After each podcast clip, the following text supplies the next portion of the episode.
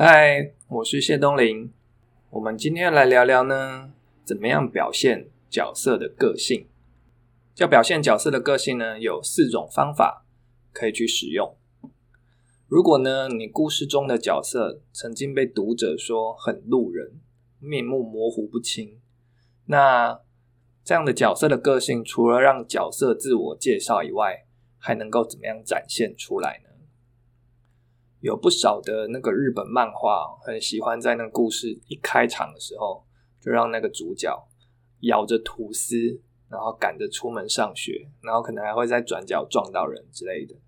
但总之呢，在他撞到人之前的这段过程呢，旁边会出现很多旁白，然后那个旁白就是这个主角的独白，他就说：“大家好，我叫某某某，我是个普通的高中生，个性乐观开朗，有一点胆小。”类似这种的手法呢，相信各位如果漫画看的够多，一定有印象。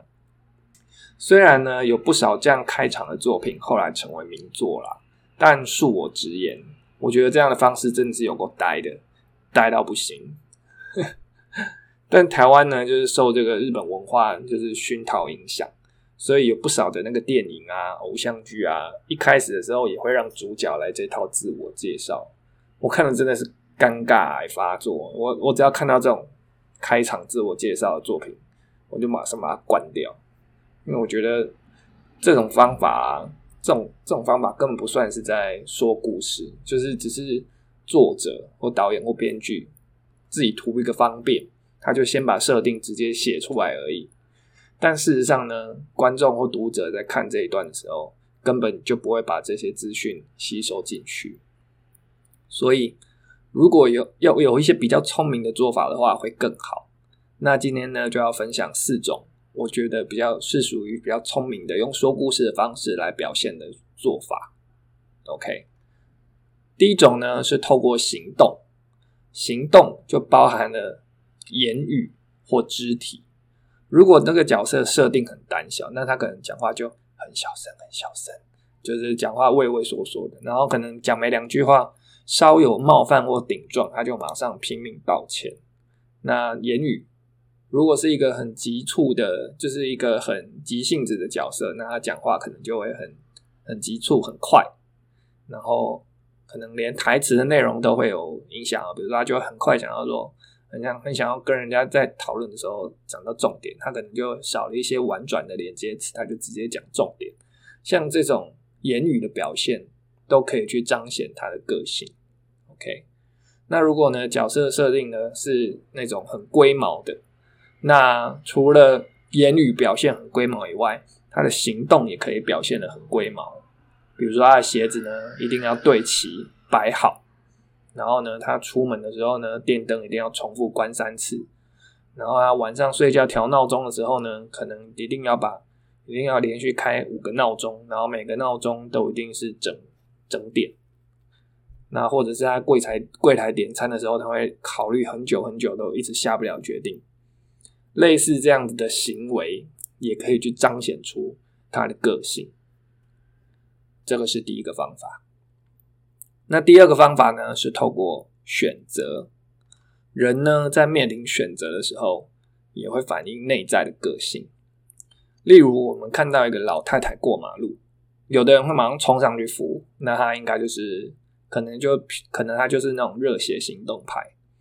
但有的人呢，我是比较属于这种，我就是在旁边默默的看，然后默默的守护，等到我判断觉得他可能真的需要帮忙的时候，我才会上前去帮忙。那像这种话，就是可能就是比较冷冷静，讲自己讲自己冷静，有点不好意思，比较冷静，比较呃谋定而后动的类型。好，那有的人呢是会直接视而不见，然后他就是，也许这种人可能就会被归类为是比较自我中心的一点。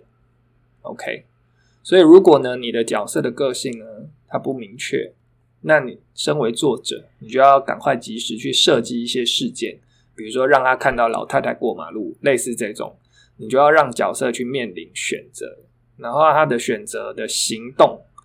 会彰显出他这个人的个性，或者是偏好，或者是他的价值观。那第三种方法呢，是透过转述。这个转述呢，不是作者去讲哦，不是说作者去告诉，直接告诉读者说这个角色的个性怎样。这个方法就跟一开场讲的角色自我介绍其实是同样的意思。OK，但是呢，你要透过转述，是要透过其他的角色来传达，这样效果就会好很多。OK，例如说新登场的角色，他可能还没表现出行动，也没经历过选择。他可能就是一个人站在那边而已，然后只有看到他的脸。那这个时候，他你是感觉不到他可能有任何的个性的。但如果有另外一个人在说，就是说，比如说站在那边的是 A 角色，然后 B 角色就跟 C 角色窃窃私语、交头接耳，然后就说：“啊，这个人我跟你讲，他很斤斤计较啊，那这个人一毛不拔，是铁公鸡啊。”那这样子呢，马上就会给那个角色建立起一个基本的内在的印象。OK，那这个是路人对对着在那边转述的方式。如果转述的对象呢，就是这两个角色之间呢，他们关系越亲密，那这个转述的说服力就更强。比如说某个角色他看起来很很凶恶、很冷漠，但是呢，他的青梅竹马，从小一起长大的青梅竹马。却说他是一个温柔善良的人，那他那个有别于外貌的真实个性，就马上就能够浮现。OK，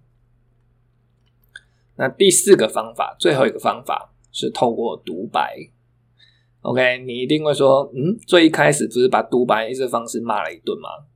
对，但独白有很多种啊，我讲的独白并不是那种，那种是最呆的。我现在在这里讲的呢是。直接让角色内心的思考呈现在读者的眼前。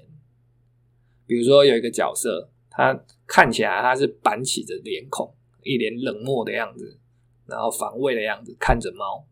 可是他如果他的内心独白是“哦，猫好可爱，好想吸一口猫”，那读者可能就会感觉到，嗯，这个内外不一的角色可能是一个傲娇。OK。那又或者呢？有一个角色，他是真心为别人着想，可是如果在那个事件的当下，然后让他透过外显的言语或行动直接表露，可能会太做作。然后有的时候呢，读者会不相信，因为这个会涉及到你的情节。如果这个角色呢，在在他表现出正向的行动之前呢，他可能藏有反负面的动机。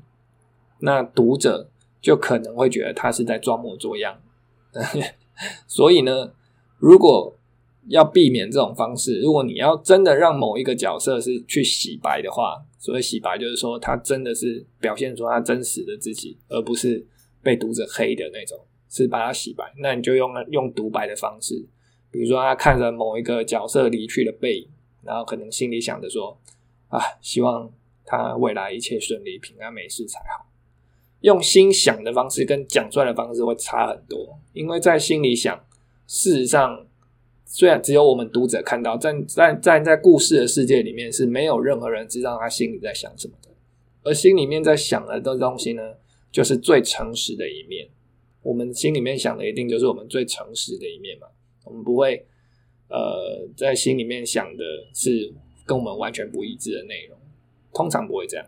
OK，所以透过用想的方式呢。来独白这件事情，让他思考的方式呈现在读者的面前，那他真实的一面就会自然的流露。OK，以上呢这四种方法都能够彰显角色的个性。那如何要把这四种方法融合在故事的进程里面呢？那就要看作者自己的本事了。那最后呢，来宣传一下，呃，有一个官方网站，就是这个这个频道的官方网站。这四个字好难念。官方网站，那 T Place 这个 T Place 呢，有很多像这样子，今天各位听到的 Podcast 的一些文章教学，然后还有线上课程。线上课程有免费的，也有付费的，那就欢迎大家来逛逛。OK，今天的分享就到这边，拜拜。